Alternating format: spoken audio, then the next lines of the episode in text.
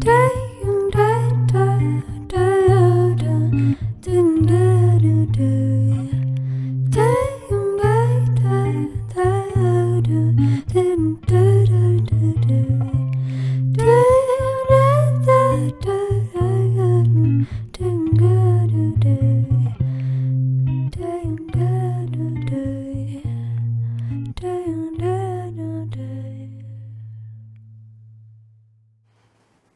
Missbrauch in Beziehungen. Davon gibt es leider Gottes sehr viele Formen. Sei es körperlich, psychisch, emotional oder eben sexuell. Sexuelle und das Körperliche kommt natürlich zusammen. Verbal gibt es dann auch noch. Sprich, jemand belügt dich, das ist verbaler Missbrauch. Vor allem, wenn das kontinuierlich passiert.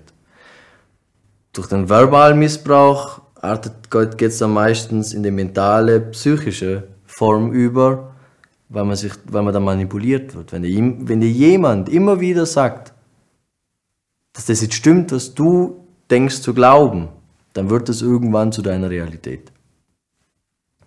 Das führt dann meistens dazu, dass der, Ma der Mann die Frau abhängig von von einem macht, emotional oder finanziell vielleicht auch dann kann er damit arbeiten, dass er sich von ihr als Strafe distanziert. Das wäre dann zum Beispiel ein körperlicher Missbrauch. Er tut ihr nichts, aber er arbeitet mit der Distanz, die er aufbaut und unter der sie leidet. Dann natürlich der klasse Gegenpart. Man wird physisch, man wird gewalttätig mit der Frau, man schlägt sie. Da gibt es Zuckerbrot- und Peitsche-Prinzip. Man geht ganz extrem gut mit ihr um, man hebt sie in alle Himmelshöhen und lässt sie dann wieder fallen. Und macht das immer, immer wieder. Das ist ein Teufelskreis. Und da kommt man dann als Frau oder als Einzelperson einfach oft um raus. Man glaubt seinem Umfeld um, wenn, man, wenn die dir sagen, hey, der Typ ist krank, der Typ ist ein Arsch, der, der tut dir nicht gut. Aber das glaubst du nicht, weil er es geschafft hat, dass, er sich, dass du von ihm abhängig bist. Und nur das, was er sagt, für dich Realität ist. Und das ist schlimm. Leider Gottes kommt man da sehr schwer raus. Da nützt nur Selbstreflexion. Stefan Spiegel, frag dich selber, habe ich Schmerzen, habe ich blaue Flecken, die ich mir eigentlich so nicht erklären kann? Und die kommen woher? Da gibt es Anlaufstellen, die man ganz leicht findet, Gott sei Dank. Geht im Internet einfach ein Frauenhilfe im jeweiligen Land, wo ihr euch befindet. Ruft's an und redet bitte mit euren Angehörigen, mit euren Freundinnen. Hört auf sie. Das hat Gründe. Wenn deine Freunde dir sagen, dein Partner tut dir nicht gut. Meine Geschichte handelt von sexueller Gewalt und Missbrauch in einer Beziehung. Die meisten werden sich denken, und warum beendet man das nicht einfach? Weil einfach leider alles andere als einfach ist. Da ich psychisch so unterdrückt wurde, dass ich das Gefühl hatte, ohne ihn nichts wert zu sein. Aber nun zum Anfang. Ich war 14 und er war sechs Jahre älter als ich. Meine Mutter hat versucht, das Ganze so schnell wie möglich zu beenden. Jedoch je mehr sie dagegen war, umso mehr wollte ich ihn. Wie das halt in der Pubertät so ist. Wann es genau angefangen hat, kann ich nicht sagen, da es schleichend begonnen hat. Es waren so Anspielungen, dass ich zu dick bin. Ich war damals schlank. Und welche Frauen er gerne hätte, wenn ich jetzt nicht neben ihm sitzen würde.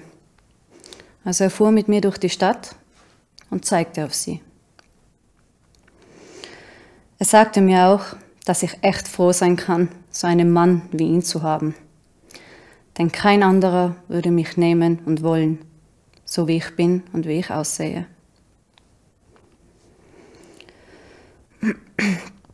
Meine Haare mussten blond sein. Ich machte mal den Fehler und habe sie braun gefärbt. Da konnte ich mir was anhören, ob man das rauswaschen kann, beziehungsweise ich sofort umfärben soll. Er machte sehr freizügige Fotos von mir und hat mir versprochen, sie für sich zu behalten. Jedoch sind sie auf einer Pornoseite gelandet, was er mir dann mit ganzem Stolz erzählt hat. Ich hatte mein erstes Mal mit ihm. Da war alles noch in Ordnung. Jedoch wurde ich dann immer mehr zum Sex gedrängt. Und wenn ich nicht wollte, dann wurde er sauer oder hat kein Wort mehr mit mir gesprochen. Einmal hat er mich mit Alkohol abgefüllt und als ich so richtig betrunken war, verschiedene Sachen in mich reingesteckt.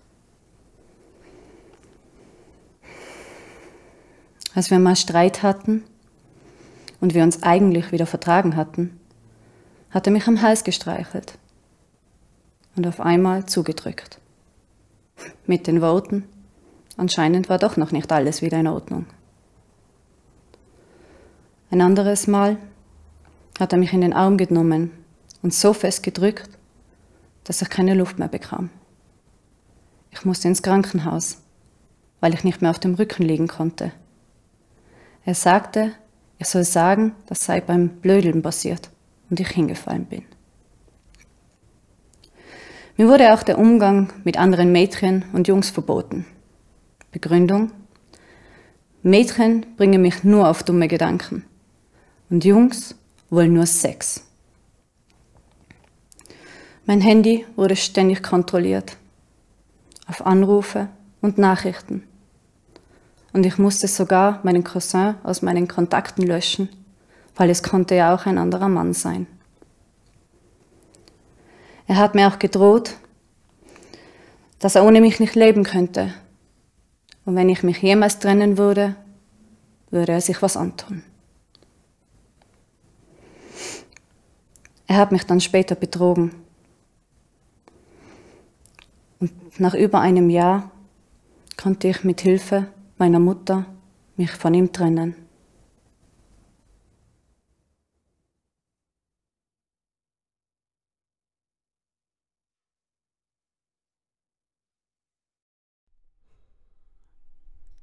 Als ich 16 war, habe ich im Gastgewerbe im Ausland gearbeitet. Mein Arbeitskollege, mit dem ich mich soweit gut verstand, hat dann damit angefangen, ständig an meinen Hintern zu fassen. Natürlich nur dann, wenn wir in der Küche waren und niemand in der Nähe war. Ich habe ihm wieder und wieder gesagt, dass er das lassen soll. Auch seine Hand habe ich ihm immer wieder weggeschlagen. Das hat ihn herzlich wenig interessiert. Er fand das nur lustig. Damals war ich natürlich zu feige, um es jemandem zu erzählen, geschweige denn ihm eine zu scheuern. Als ich 14 war, war ich seit einigen Jahren in einen Buben aus meiner Grundschulklasse verliebt. Doch meine Mama mochte ihn nicht sonderlich. Als sie mich eines Tages auf eine Veranstaltung mitnahm, lernte ich dort einen 18-Jährigen kennen. Meine Mama dachte, dass es eine gute Idee sei, mich mit ihm zu verkuppeln. Da ich erst 14 war und er um die 200 Kilometer weit entfernt wohnte, wäre es schwierig gewesen, ihn wieder zu treffen hätte meine Mama das nicht eingefädelt. Sie dachte, es sei eine gute Idee, weil er wirklich sehr freundlich, höflich und zuvorkommend war. Als ich ihn an einem Wochenende besuchen war, trafen wir uns mit einigen Freunden von ihm und tranken Alkohol. Später, als wir im Bett lagen, fing er an, mich intensiv zu küssen und zog mich aus. Ich sagte ihm, dass ich Angst habe und noch nicht bereit bin, mit ihm zu schlafen. Doch er überredete mich, sagte, dass es mir Spaß machen würde, dass ich es genießen würde. Aber es tat einfach nur weh und ich wollte es nicht. Das ist ganz normal. Irgendwann musst du ja mal mit mir schlafen, war seine Aussage darauf. Also dachte ich auch genau das. Danach wurde es erträglich. Manchmal machte es sogar fast Spaß. Bis zu diesem einen Tag, als wir bei seiner Familie eingeladen waren und uns ein wenig schick gemacht hatten. Er sagte mir, wie schön ich aussehe und begann mich in Richtung Bett zu drängen. Ich wollte das nicht und sagte ihm, dass ich keine Lust habe. Er meinte darauf, dass ich doch seine Freundin sei und wenn er Lust habe, müsse ich ebenfalls Lust haben. Er sagte, wir sind zusammen, also müssen wir auch jederzeit miteinander schlafen können. Ich wollte nicht. Aber er schüchterte mich ein und machte mir ein schlechtes Gewissen, als sei ich eine schlechte Freundin, wenn ich ihn jetzt abweisen würde. Ich versuchte trotzdem, mich zu wehren, doch er legte meine Beine über seine Schultern und hielt meine Hände fest. Ich konnte mich nicht mehr bewegen, konnte nichts gegen ihn ausrichten. Also ließ ich es geschehen. Mit dem Gedanken, dass ich nur meine Pflicht erfülle und dass das so schlimm also nicht sein könne. An meinem 16. Geburtstag, den ich mit einigen Freunden feierte, war er betrunken. Er wollte ins Bett gehen und verlangte von mir, meine eigene Party zu verlassen, nur um mit ihm zu schlafen. Ich war inzwischen älter geworden und schaffte es, mich ihm zu widersetzen. Doch als ich nach der Party in mein Zimmer kam und mich zu ihm ins Bett legte, begann er wieder, mich anzufassen. Ich wollte das nicht. Es endete damit, dass er meine Arme so fest gegen die Wand drückte, dass es wirklich weh tat und ich aus Angst anfing zu schreien. Meine Mama konnte meinen Schrei hören, was er genau wusste, und somit ließ er mich los. Ich rannte zu ihr und sie schmiss ihn raus. Ich konnte ihr nie erzählen, was in dieser Nacht passiert ist, geschweige denn, was davor schon passiert war.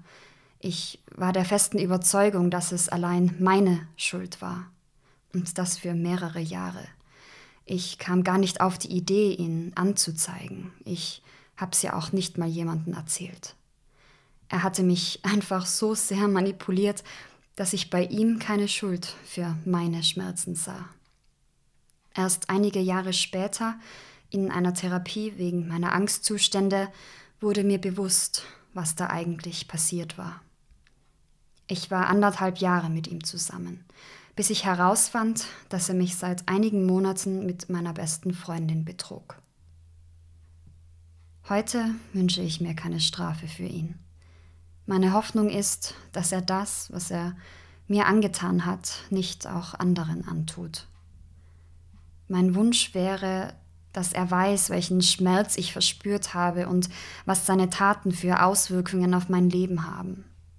Auch heute noch, zehn Jahre später.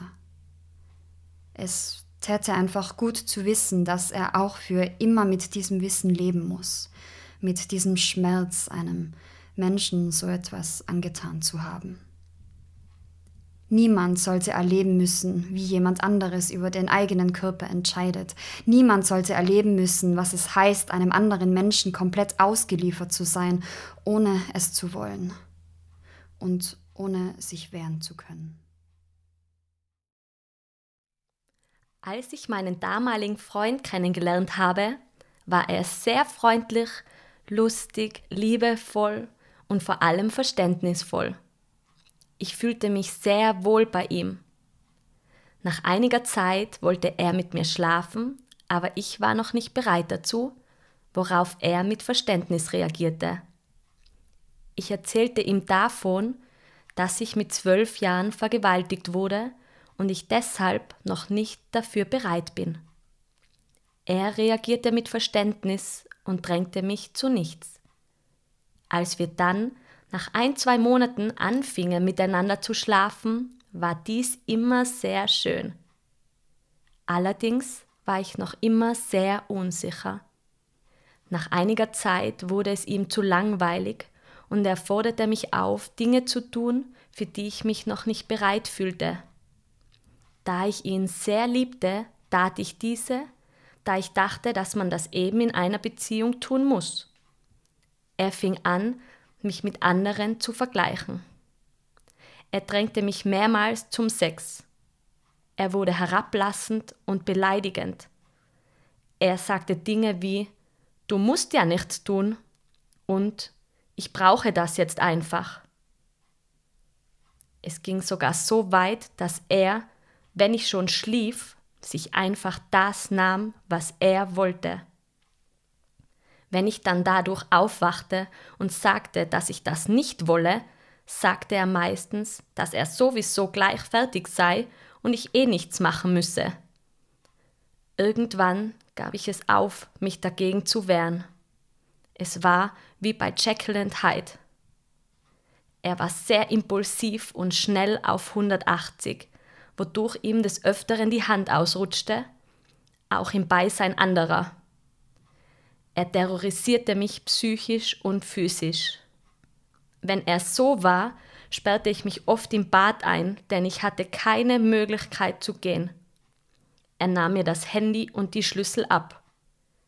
Er sagte mir, dass ich froh sein soll, ihn zu haben, dass so ein verkrogster Mensch wie ich sowieso nie jemanden finden würde, der mich liebt, und ohne ihn sei ich nichts.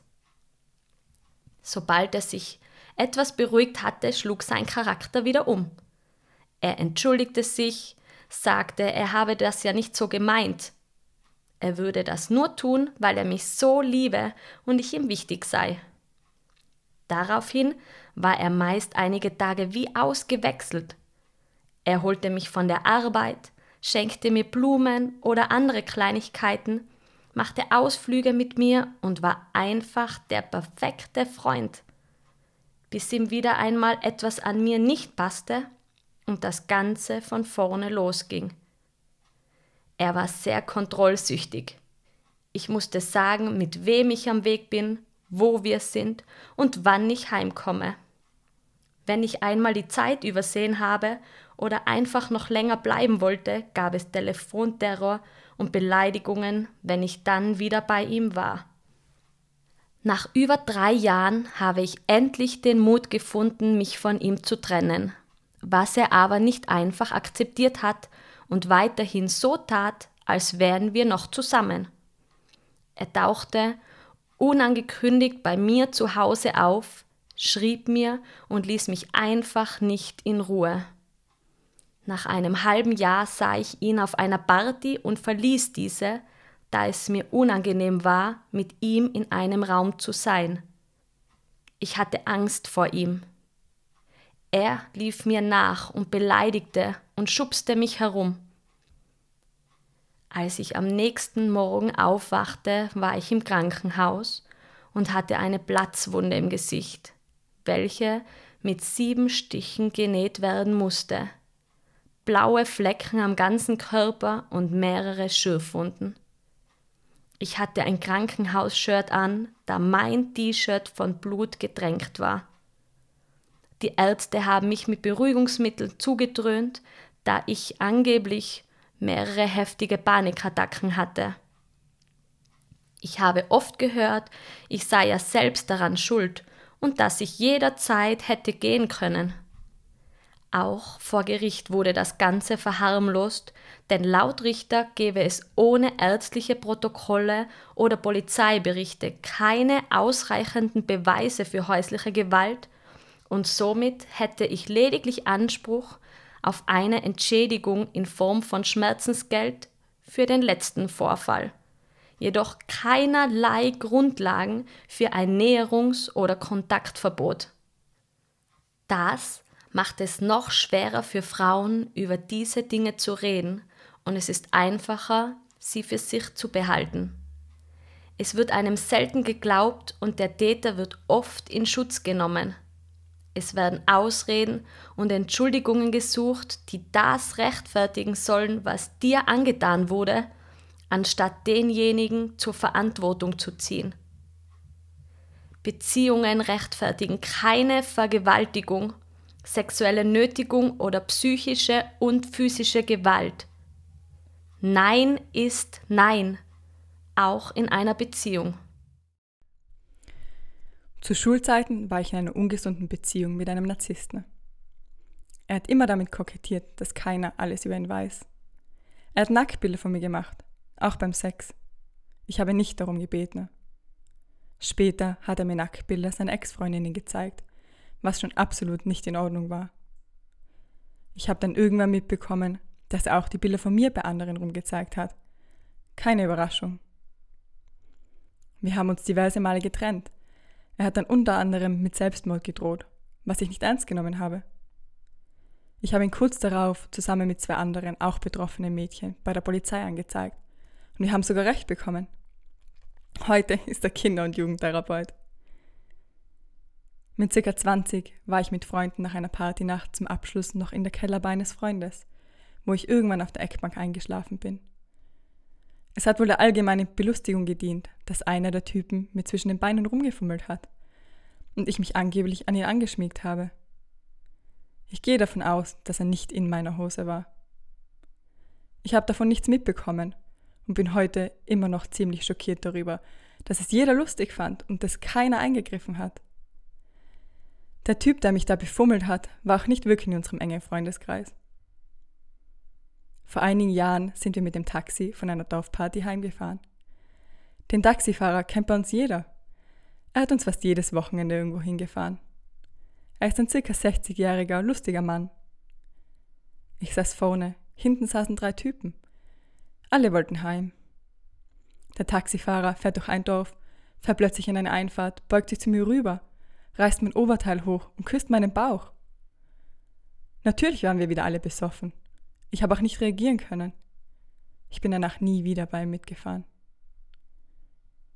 Diverse Catcalling-Momente, sexistische Bemerkungen im Job und in der Schulzeit und so weiter, die zähle ich gar nicht auf. Das passiert einfach viel zu oft.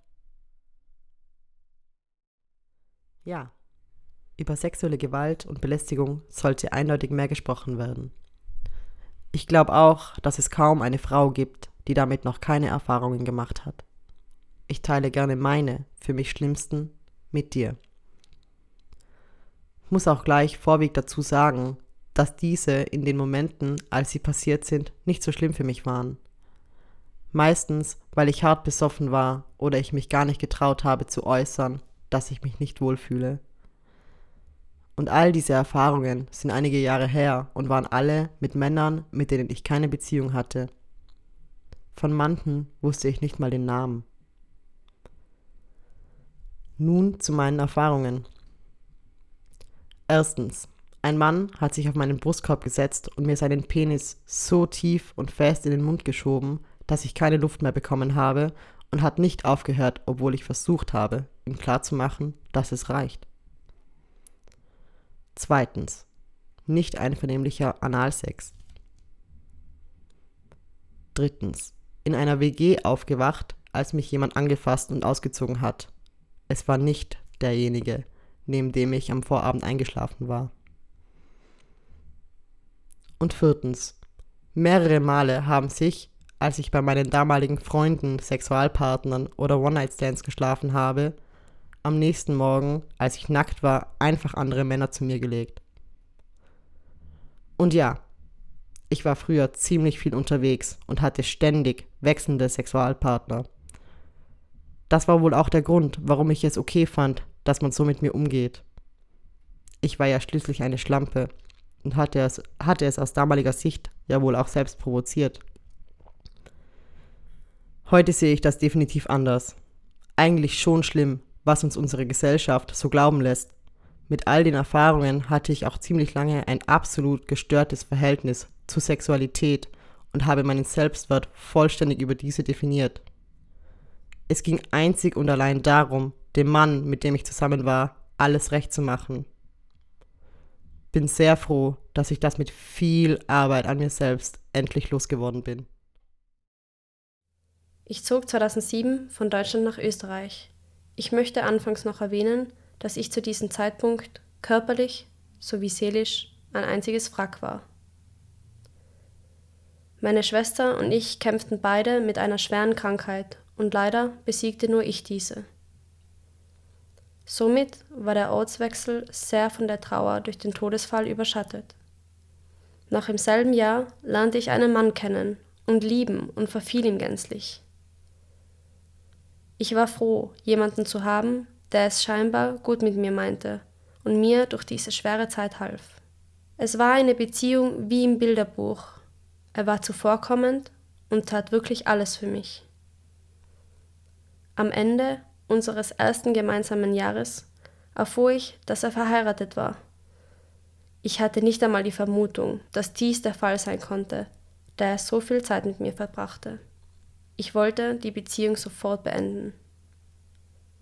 Doch das ließ er nicht zu. Er gab mir keine Gelegenheit, mich von ihm körperlich zu distanzieren. Egal wo ich hinging, war er wenige Minuten auch da. Er verfolgte und kontrollierte mich auf Schritt und Tritt. Alle seine Bekannten schrieben ihm, sobald sie sahen, dass ich alleine unterwegs war. Somit mussten sie alle von unserem Verhältnis gewusst haben. Alle, bis auf seine Frau. Er ließ die Trennung schlicht und ergreifend nicht zu, und da er wohl selbst nicht wusste, wie er Herr der Lage werden soll, schlug er mich regelmäßig. Die Verletzungen waren oftmals so schwer, dass ich zur Behandlung ins Krankenhaus musste. Nun begann der eigentliche Horror. Er wollte ein Kind. Mit mir. Ich wollte das nicht, habe mich aber in dieser Gewaltsituation nicht gewagt zu widersprechen. Als ich dann doch den Mut fand, das Thema aufzugreifen, schlug er mich grün und blau. Er zwang mich dazu, mit ihm zu schlafen. Ich hatte zu große Angst, es zu verneinen, und so geschah es, dass wenige Wochen später auch tatsächlich meine Regel ausblieb. Meine Welt brach zusammen. Ich war wirklich gegen meinen Willen schwanger geworden. Er dagegen war überglücklich. Drei Tage später erklärte er mir, dass ich das Kind abtreiben muss. Ich schäme mich heute noch für dieses Glücksgefühl, als er mir erlaubte, die Schwangerschaft abzubrechen. Ich war einfach froh darüber, dass mein Kind nicht mit so einem Monster aufwachsen muss. Wir flogen in die Türkei, in eine Klinik, die sich auf Abtreibungen spezialisiert hatte, da es dort am günstigsten war. Als wir unten ankamen, war er wie ausgewechselt. Der Termin für die Abtreibung würde erst in zwei Tagen sein. Und diese 48 Stunden erlebte ich wie im Märchen. Er war wie am Anfang unserer Beziehung, tat alles für mich, las mir jeden Wunsch von den Lippen ab und zeigte mir die schönsten Plätze Ankaras. Als wir im Bett lagen, streichelte er liebevoll meinen Bauch, küsste ihn und sprach sogar mit meinem Baby. Gerührt von dieser Szene, wagte ich den Gedanken auszusprechen, ob er es nicht vielleicht doch behalten möchte. Das blaue Auge, das mir diese Frage einbrachte, sah derart surreal aus, als hätte man es geschminkt. Er meinte nur, mach das Ding weg, oder du kommst nicht mehr mit nach Hause. Somit fuhren wir in das Krankenhaus und unternahmen den Eingriff. Ich habe ein Lebewesen, das mein Kind hätte werden können, getötet. Wenn jemand nach einer Vergewaltigung ein Kind abtreibt, kann ich das noch verstehen, aber in meinen Augen war ich ab jetzt eine Mörderin. Die Klinik war hervorragend, es fehlte mir an nichts, und ich wurde beinahe auf Händen getragen. Es fühlte sich jedoch falsch an. Diese ganze Situation war eigentlich nur krank. Als wir ein paar Tage später wieder zu Hause ankamen, warf er mir vor, dass ich hier nun dreckig sei, denn ich habe mich schwängern und es abtreiben lassen. Es war einfach der reine Psychoterror. Ich wollte mich wieder trennen. Als Antwort hagelte es Schläge. Schläge, die man sich als Frau nicht vorstellen kann, je zu erhalten aber nichts tat so weh wie der Schmerz in meiner Seele. Nun begann dieselbe Geschichte von vorn. Er wollte ein Kind. Ich flehte ihn auf Knien an, es zu unterlassen. Es setzte wieder Schläge. Und ich wurde ein zweites Mal schwanger. Der Mann hatte es geschafft, mich zu brechen, und das schmerzt bis heute. Ich wehrte mich gegen die Versuche, aber keine Frau kann ewig so viel Prügel einstecken. Ich fasste den Beschluss abzuhauen, plante alles fürsorglich und war schon aus dem Haus und stieg zu einem Freund ins Auto. Plötzlich war er mit seinem Wagen hinter uns und drängte uns beinahe von der Straße und zwang uns zum Stillstand. Er stellte mich an einer Brücke zur Rede, drückte, schubste mich gegen das Geländer, wodurch ich Prellungen am Brustkorb erlitt. Ich hatte Todesangst. Ich war mir sicher, ich komme nicht lebend aus dieser Situation raus und stimmte daraufhin der zweiten Abtreibung zu. Diesmal wurde die Operation in Österreich vorgenommen. Allerdings wurde selbst diese unter widrigen Umständen vollzogen. Danach gab es erstmal für eine Weile Ruhe. Dennoch hatte ich jeden Tag Angst. Wir blieben noch weitere drei Jahre zusammen. Irgendwann in dieser Zeit rief er mich morgens an, sagte mir, wir würden verreisen und ich solle etwas Nettes anziehen. Er wollte es wieder gut machen, weil ich doch so viel durchmachen musste. Wir fuhren eine gefühlte Ewigkeit und kamen dann Stunden später in Italien an. Es kam, wie es kommen musste. Er wollte Sex. Ich nicht. Davon trage ich noch heute Narben, die leider nie von einem Krankenhaus behandelt wurden. Somit waren wir das dritte Mal schwanger. Diese Abtreibung war die pure Hölle. Irgendwo im Nirgendwo standen wir vor einer Bruchbude und gingen dort in den Keller. Es war wie ein schlechter Film. Ich nahm das alles nur noch passiv wahr, denn der Arzt verpasste mir eine Narkose und begann. Ich kam noch während dem Eingriff zu mir und hatte Schmerzen. Ich sah den Behälter, in der der Absaugschlauch lief. Erkannte nicht wirklich, was es war, aber mir war klar, dass dort drin mein Kind liegt. Nach dieser Erkenntnis hatte ich einen Blackout. Er fuhr mit mir direkt nach dem Eingriff nach Hause und ich kam erst auf irgendeinem Barhocker zu mir. Ich spürte, dass mir irgendetwas am Bein runterlief. Ich wollte auf die Toilette, drehte mich um und fand mich im Krankenhaus wieder. Dort wurde mir ein Loch in meiner Gebärmutter diagnostiziert. Sie hatten mich operiert und es wieder zusammengeflickt. Ich gehe nun nicht mehr zu sehr in die Details, aber danach empfing ich noch ein Kind aus denselben Umständen wie die drei zuvor, durch körperlichen Missbrauch. Wahrscheinlich stellt man sich schon länger die Frage, warum ich nie verhütet habe. Nun, das war mir einfach nicht möglich. Er war bei jedem Arztbesuch dabei und verbot mir zu verhüten. Der Kinderwunsch kam und ging, denn da er nach wie vor eine Ehefrau hatte, durfte ich es nicht zur Welt bringen. Als wir später dann vor Gericht standen, kam die Frage auf, ob er mich denn vergewaltigt hätte. Ich konnte es nie beweisen, und somit wurde er zumindest dafür nie belangt. Ich wollte es ihm dieses Mal wirklich verheimlichen und ihn anlügen und behaupten, ich hätte einfach nur zugenommen. Aber das funktionierte natürlich nicht. Ich wollte nach wie vor vor ihm fliehen. Aber er verschaffte sich sogar einmal gewaltvoll Zutritt in meine Wohnung. Er gab mir das Gefühl, nirgendwo sicher vor ihm zu sein. Wie in den vorherigen Schwangerschaften wurde mir schlecht, und diesen Umstand konnte ich leider nicht allzu lange verschleiern. Er machte daraufhin einen Termin beim Arzt, und ich musste notgedrungen mit ihm zusammen hin. Mir wurde mit freudigem Lächeln zur Schwangerschaft gratuliert. Mir hingegen genügte nur ein Blick in das Gesicht meines sogenannten Freundes, um zu erkennen, dass er innerlich tobte. Wir schafften es gerade so ins Auto, da prasselten schon die Fäuste auf mich ein. Zu Hause hörten diese nicht auf, und am Ende dieses Szenarios verlor ich mein Kind aufgrund der Schläge, die er mir in den Unterleib verpasste. Nach dem Abgang wurde mir mitgeteilt, dass ich höchstwahrscheinlich nie mehr Kinder bekommen könne. Ich war wie gelähmt. Er sagte mal zu mir, dass ich nie Kinder von einem anderen Mann bekommen werde. Nun hat er es tatsächlich geschafft.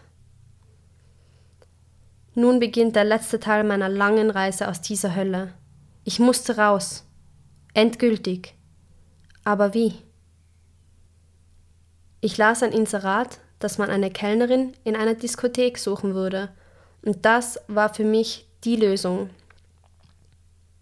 So war ich abends unterwegs und schlief tagsüber und entzog mich so meinem nach wie vor verheirateten Freund. Er gab natürlich auch danach nicht auf und sah die Trennung nicht ein. Mein damaliger Arbeitgeber versprach mir zu helfen, und diese Worte waren nach den vergangenen vier Jahren Balsam auf der Seele. Dies wurde dann der nächste Mann in meinem Leben. Endlich eine gewaltfreie Beziehung. Allerdings provozierte mein Ex nun meinen neuen Partner über Monate, bis er ihm Aktfotos von mir zeigte. Und das brachte leider das Fass für ihn zum Überlaufen. Ich komme mir heute noch so dumm und naiv vor, dass ich diese damals für ihn habe machen lassen. Ich war einfach blind vor Liebe. Leider kippte die Reaktion meines Partners ins Negative. Nun verlangte auch er, dass er solche Fotos von mir machen dürfte, und generell wurde sein Geduldsfaden wesentlich kürzer. Er flippte schon bei den geringsten Verfehlungen komplett aus, und nun traten wieder die bekannten Muster ein. Eines Tages, als sich eine günstige Situation ergab und er erst im Haus war, lief ich weg. Ich hatte keine Ahnung wohin, aber ich wollte einfach nur weg. Er rief mich am Handy an, war außer sich vor Wut und befahl mir heimzukommen. Ich sah aus der Ferne, wie er mich mit dem Auto suchte und hörte gleichzeitig, was er mir alles androhte. Ich bekam es mit der Angst zu tun und dachte, ich gehe zurück und könnte mit ihm reden. Was hatte ich schon zu verlieren? Nun, lustigerweise gewann ich dadurch etwas. Meinen Sohn. Wie es dazu kam, kann man sich eventuell vorstellen. Oder eben nicht. Er folterte mich, peitschte mir die Fußsohlen blutig und vögelte mich am Schluss ungeschützt. Aus lauter Angst und Panik ließ ich das alles einfach über mich ergehen. Nachdem ich den positiven Bescheid des Arztes über die Schwangerschaft erhielt, beschloss ich, die Reißleine zu ziehen, da mir klar war, dass ich dieses Leben meinem Sohn nicht antun möchte. Danach zerrte ich beide Ex-Partner vor Gericht. Es war ein ewiger Prozess und die Strafen waren im Verhältnis lächerlich gering. Aber sie wurden schuldig gesprochen. Ich beschloss, mein Kind, welches ich nach wie vor für ein Geschenk halte, allein großzuziehen, egal wie schwer die Umstände sind oder werden. Und das tat ich auch.